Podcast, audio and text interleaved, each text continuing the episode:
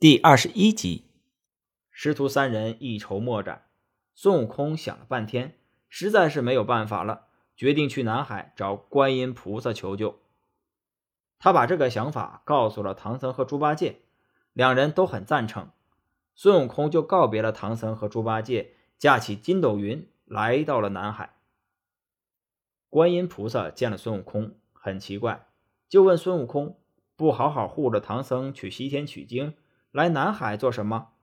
孙悟空十分沮丧，只好把在流沙河被阻的事情告诉了观音菩萨，说自己师兄弟二人拿那妖怪没有丝毫的办法，实在是走投无路了，前来请菩萨帮忙。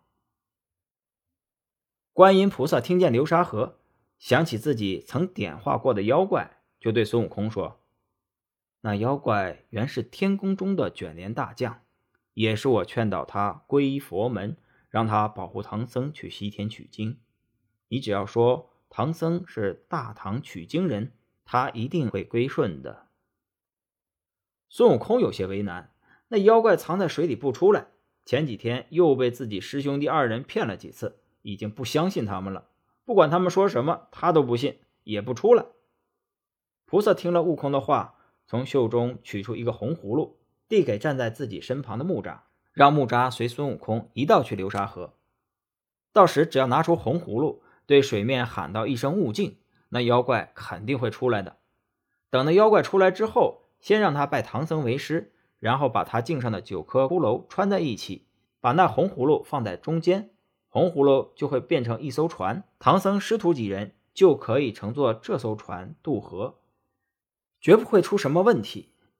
木吒接过红葫芦，跟着孙悟空来到了流沙河。他们先见过唐僧和八戒，然后来到了流沙河河边。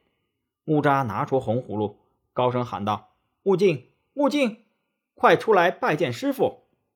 那妖精听到叫喊声，急急忙忙窜出水面，见了木吒，连忙施礼。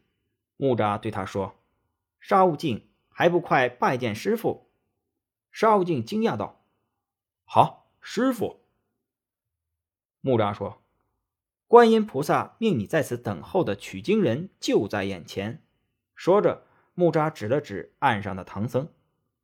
悟净见到孙悟空和猪八戒，很是生气，指着猪八戒说：“他与我几番交战，从未提起一次取经的事。”又指着孙悟空说：“那个毛脸的雷公是他的帮手，十分的厉害，我不去。”木吒急忙把孙悟空和猪八戒的事讲述了一遍，说这两个人都是被观音菩萨点化的人，也是保护唐僧去西天取经的。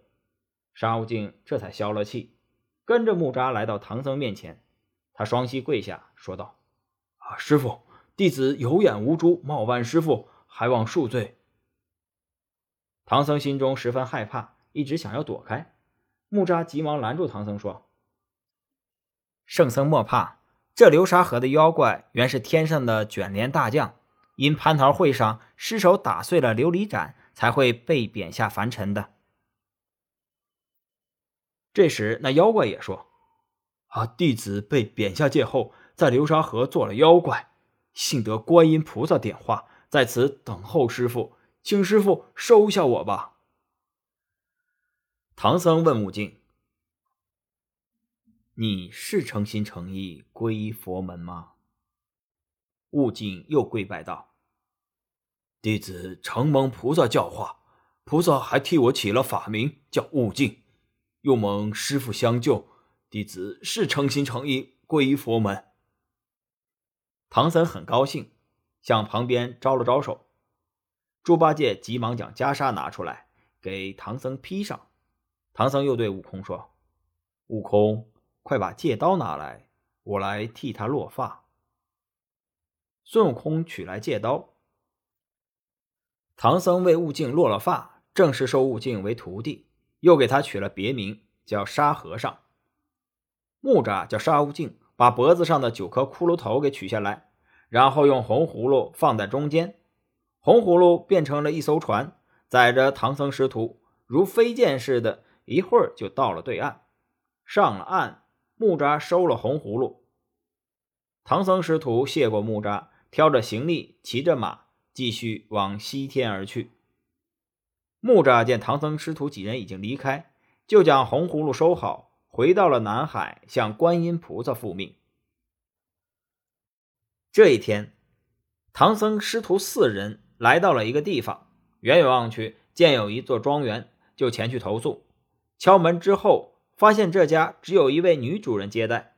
据她说，自己娘家姓贾，夫家姓莫，丈夫不幸早亡，如今只剩下自己和三个女儿。她还说自己有家财万贯，良田千顷，自己和三个女儿想招夫。说着，就让自己的三个女儿出来。孙悟空在唐僧和那妇人说话时，无意间发现那妇人是骊山老母。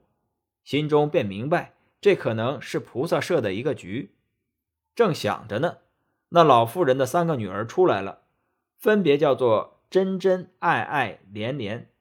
见三个姑娘出来，唐僧、孙悟空、沙和尚都没有说什么，只有猪八戒色眯眯的。那妇人暗中观察了一下，又说了招夫的事。除了猪八戒，其他几个人都不同意。猪八戒开口游说其他三个人。最后没有成功，那妇人生气的回去了，还说不会招待他们。师徒几个人没有办法，在大厅里将就着歇息了。第二天一觉醒来，哪里有什么庄园呢？四周就是一片树林。猪八戒被吊在了树上，唐僧还很纳闷，看见猪八戒被绑了，让孙悟空和沙和尚赶紧去把猪八戒放下来。孙悟空拦住了沙和尚，说：“这是菩萨绑的。”啊，我们可不敢捡。原来唐僧师徒四人中，只有猪八戒最后肯入赘那老妇人家。猪八戒被菩萨们用撞天婚的方法骗得团团转，最终还被绑着吊了一夜。一棵古树上贴着一张字条，上面写道：“骊山老母不思凡，南海菩萨请下山，普贤文殊皆是客。”化成美女在林间，圣僧有德还无俗，八戒无禅更有烦。从此静心须改过，若生怠慢路途艰。本集播讲完毕，感谢您的收听。